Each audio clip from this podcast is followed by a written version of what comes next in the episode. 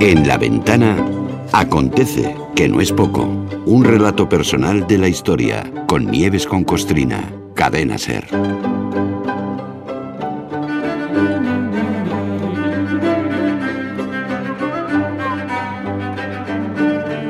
Siete y siete minutos de la tarde, seis y siete en Canarias. Nieves con Costrina, buenas tardes, hola. Hola, buenas tardes? Carlas. ¿Cómo Muy estás? bien. Aquí, seguimos de Navidad. Aquí. bueno, eso es cosilla el debate hoy, ¿no? Y a los oyentes y tal, ¿eh? Que ha habido de sí, todo, sí, ¿eh? sí, Ha habido sí. de todo. Estamos- sí, estamos pero esta vez, bastante de esta vez acuerdo. estoy muy, estamos todos de acuerdo en todo. Oye, Si hoy en entro yo este- ahí, soy la única disidente. No, no, no, no, no, ya has visto que Luz también. Hoy en la ventana, en este acontece que no es poco, hoy nos toca uno de delitos, si te parece bien. Hmm, A, sí. ver, vamos a ver, el robo y el hurto se distinguen en que uno se perpetra con violencia y el otro no, pero son lo mismo, o sea, quedarse con algo que no es tuyo, ¿no? Luego, además, encima, para explicar lo que son esos comportamientos feos e indeseables, se utilizan palabras que transmiten un cierto disimulo. ¿Verdad? Y ahí es cuando aparece Nieves con su espada, o con su pluma, o con su denuncia, bueno, simplemente con la historia en la mano. O sea que ya, venga. Es que se- se- fíjate que esto de lo que hablamos hoy se me ocurrió, bueno, han coincidido varias cosas, ¿no? Pero es que eh, hace un par de semanas, ¿te acuerdas que hablábamos a raíz del premio periodístico Manuel Chávez Nogales Sí. que les dieron a Valentina Y a Rojo y a Javier, Javier sí, del. Pino? Sí, estuvimos hablando de las inmatriculaciones de la iglesia, que efectivamente eso es un maldito eufemismo, ¿no? Porque, porque eso es el robo con premeditación y alevosía de 35.000 inmuebles que se ha quedado la multinacional católica, ¿no?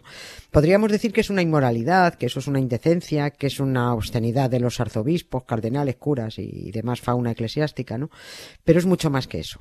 Porque robarle a un ayuntamiento humilde desde el cementerio hasta el local Sí, sí, municipal sí. donde se celebraban las fiestas, esto es solo una prueba de la absoluta mezquindad y de la avaricia de la Iglesia en España, ¿no?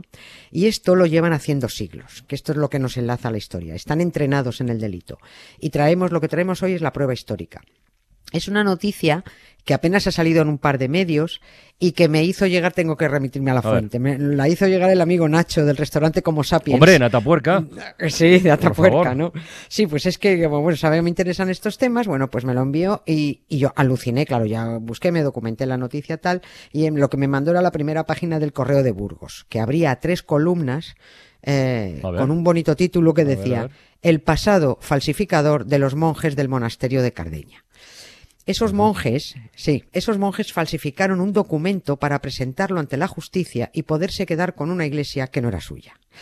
Y esta nueva pifia de la Iglesia se acaba de descubrir gracias a una investigación eh, interesantísima, a mí- me pareció muy interesante, de la Universidad de Burgos y del Consejo Superior de Investigaciones Científicas. ¿no? La investigación ya ha concluido, ha durado cinco años y los responsables de desmontar la mentira y destapar el fraude de los monjes del monasterio de San Pedro de Cardeña han sido eh, los profesores Sonia Serna y Julio Escalona, ¿no? Porque en Cardeña, pues eh, esto lo sabe todo el mundo, hay unas morcillas buenísimas Sí. de Burgos, hay es muy buenas, pero también hay unos monjes muy chorizos. No hay tanto pan, pan,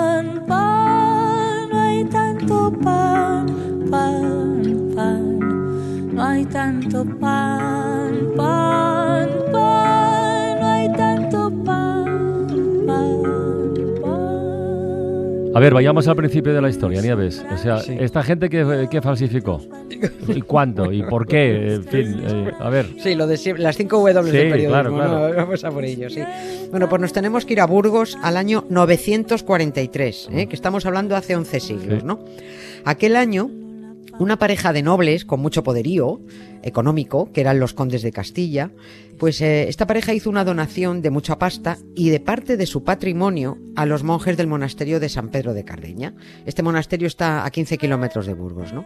Se creían, bueno, pues que así tendrían asegurado el cielo, ¿no? Y solo lo único que hicieron fue el canelo, ¿no? El monasterio de San Pedro de Cardeña guarda muchísima, mucha, mucha peripecia histórica y, y reciente también, ¿eh? Que si da tiempo la contamos por encima al final. Venga. Pasaron dos siglos de aquella donación que hicieron los señores condes a los monjes de Cardeña, que no conformes con haber heredado lo que les dieron, pues quisieron más. Se quedaron con una iglesia que hay en un pueblo de Segovia que se llama Cuevas de Probanco. El pueblo. Y puesto que esa iglesia segoviana no les pertenecía, agarraron el testamento de los condes de dos siglos antes, No lo lo, puedo creer. falsific- No. sí, sí, sí, lo falsificaron y los monjes de San Pedro de Cardeña se pusieron ellos como beneficiarios. ¿no? Este es el documento que la experta en paleografía, la profesora de la Universidad de Burgos, Sonia Serna, ha estado investigando. Y lo estudia porque este documento se suponía que era muy importante dado que apenas existen pergaminos del siglo X, son joyas, ¿no? Y claro, investigando, investigando, la mujer dice, resulta que es que el testamento de los condes no era un documento del siglo X, sino un testamento falsificado por los monjes en el siglo XII para que apareciera la cesión de esa iglesia que nadie les había dado y demostrar que era suya. ¿Pero demostrarlo ante quién? Es alucinante. ¿Ante quién tenían que demostrar? A ver, la reclamaban, eh, esta iglesia la reclamaban, la reclamaron en su momento los que seguramente eran los, yo esto no lo sé, claro, pero los que digo yo que serían los verdaderos propietarios, que eran los concejos, los ayuntamientos de Peñafiel, pueblo que conoces bien, y Castrillo de Duero, ¿no? Eh, la, eh, es una reclamación que hace la autoridad civil diciendo, oigan, que esta iglesia es nuestra y se la han quedado unos tíos con faldas que hay en Burgos, ¿no? Y este pleito, bueno, pues esto llega a los tribunales. En ese juicio es donde los monjes de San Pedro de Cardeña presentan el testamento fabricado, falsificado, donde dice que los condes de Castilla les han legado a ellos la iglesia de Cuevas de Vaya Provenco. jeta. ¿no? Es- es- De es verdad. acojonante, O sea. sí. Bueno, do- y, y luego dos monjes en el juicio que juraron que el testamento falsificado era auténtico y claro, así se consumó el robo de la Santa Madre Iglesia, ¿no? Por eso digo que vienen entrenándose en los numerosos delitos desde hace muchos siglos, ¿no?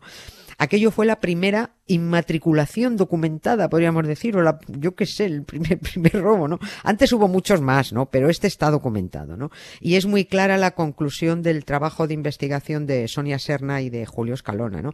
Dicen ellos que los monjes fabricaron una verdad creíble para engañar a un tribunal y que para conocer la historia de cualquier periodo histórico es muy importante saber cómo se reescribieron los hechos y cómo se manipuló el pasado. ¿no? Yo, yo animo desde aquí, mira, ¿A quién? podían hacer a la, a la- a la bufete de abogados cristianos, que como lo pierden todo, pues yo, yo- que no conozco yo un bufete más desastroso ni con peores resultados judiciales, pues yo digo que denuncien a los actuales monjes del monasterio de San Pedro de Cardeña para que compensen a Peñafiel y a Castrillo de Duero. Por lo menos ganarían un caso. Te felicito que bien actúas, de eso no me cabe duda.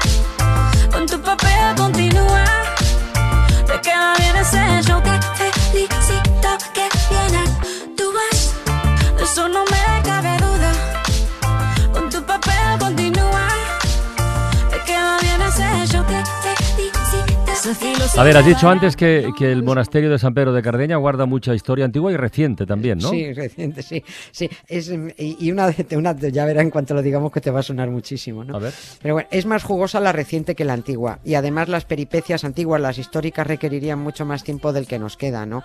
Eh, porque en ese monasterio estuvieron enterrados el Cid y su señora Doña Jimena, ¿no? Y vinieron los soldados napoleónicos, acabaron todos esturreados por el suelo, los huesos acabaron repartidos por Europa. Sí, es verdad. En fin, mucho lío, pero muy divertido que requiere su tiempo para contarlo. La historia reciente, que es la que te va a sonar, es la más gamberra y además vuelve a decir mucho de la catadura moral de, de- de los monjes trapenses que pululan actualmente por el monasterio de San Pedro de Cardeña. ¿no? Ahora hay unos 18 monjes que viven como curas en un gigantesco monasterio, es, es un paraje de lujo, es un sitio precioso y, y sin que les falte de nada, ¿no? porque para eso se lo pagamos entre todos. La historia afecta al espía Francisco Paesa, Ah, al experto en ostras. chanchullos. Sí, famoso por el caso Luis Roldán, que se ha muerto hace poco, el, el corrupto director de la Guardia Civil, ¿no? ¿Dónde está parte del dinero que malversó Roldán? Pues en el bolsillo de Paesa. ¿Y dónde está el dinero que pagó el gobierno por la entrega de Roldán? Pues también en el bolsillo de Paesa, ¿no? Paesa es como el emérito de Abu Dhabi, el delincuente, que pillaba por todas partes, pillaba de uno y de otro, ¿no? Este hombre, Paesa, ha cumplido 86 años y creo que sigue viviendo en París, pero pretendió hacerse el muerto para Sí, quitarse de en medio, sí, haciéndonos creer que le había dado un infarto en Tailandia. Eso fue a finales de los 90, ¿no? Sí, cuando, cuando la detención de Luis Roldán, de hecho. Claro, es, claro, eso fue en, los- en el 98, cuatro o cinco meses después de que condenaran a Roldán a 28 años de cárcel, ¿no? Pues entonces Paesa se quiso hacer el muerto porque estaba en busca y captura, se había quedado con mucha pasta y quería gastarse todos los millones tranquilamente. El 21 de julio de 1998, en el diario El País, salió publicada la esquela de Francisco Paisa. Y nunca jamás un país, no el país, sino un país se ha reído tanto al unísono por la muerte de alguien. Porque es que el intento fue tan cutre y tan chapucero que aquello rozó el esperpento, ¿no? Tras la esquela apareció la familia con un certificado de defunción falsificado y por último la misma familia apareció llorosa ante los medios de comunicación, que nadie se creyó nada, ¿no? La que hizo sobre todo el mayor ridículo fue la hermana, ¿no? Fue todo muy cómico porque quienes urdieron el engaño además cometieron varias torpezas, entre ellas la redacción de la esquela.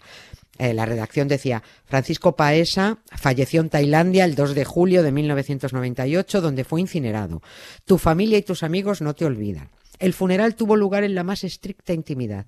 Las misas gregorianas que durante todo el mes de agosto se celebran en el monasterio cisterciense de San Pedro de Cardeña No me puedo creer. se, sí, se aplicarán por su alma y para confortar a los que le llevamos en el corazón.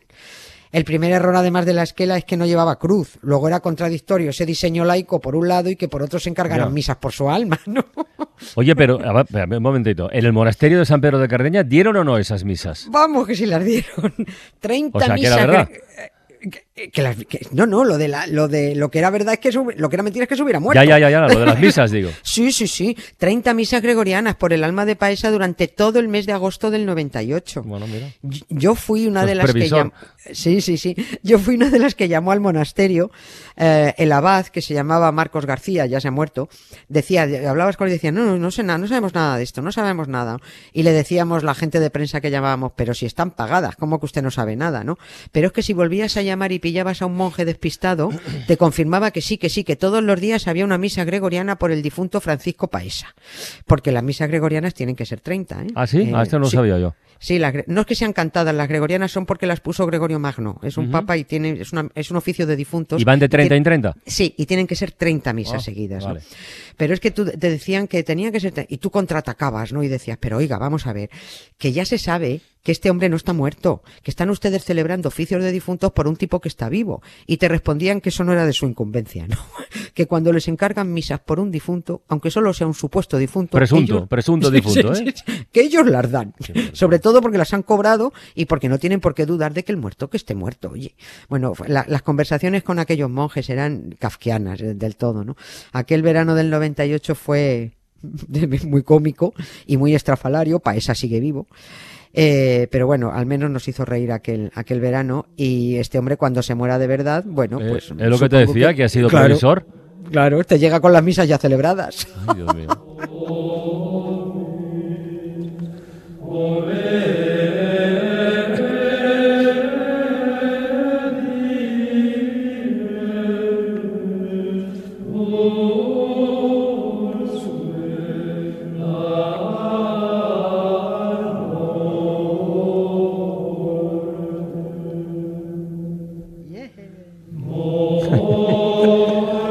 te oigo rumiar por ahí de fondo? ¿Qué has hecho No, estaba, pon- estaba poniéndole ritmo. oye. Ya, ya veo, ya veo, ya, ya veo. Bueno, mañana mañana. más, ¿eh? Venga, Vale. no te escaques. Un beso, Nieves. Hasta Un mañana. beso. Gracias, Carlas. Adiós.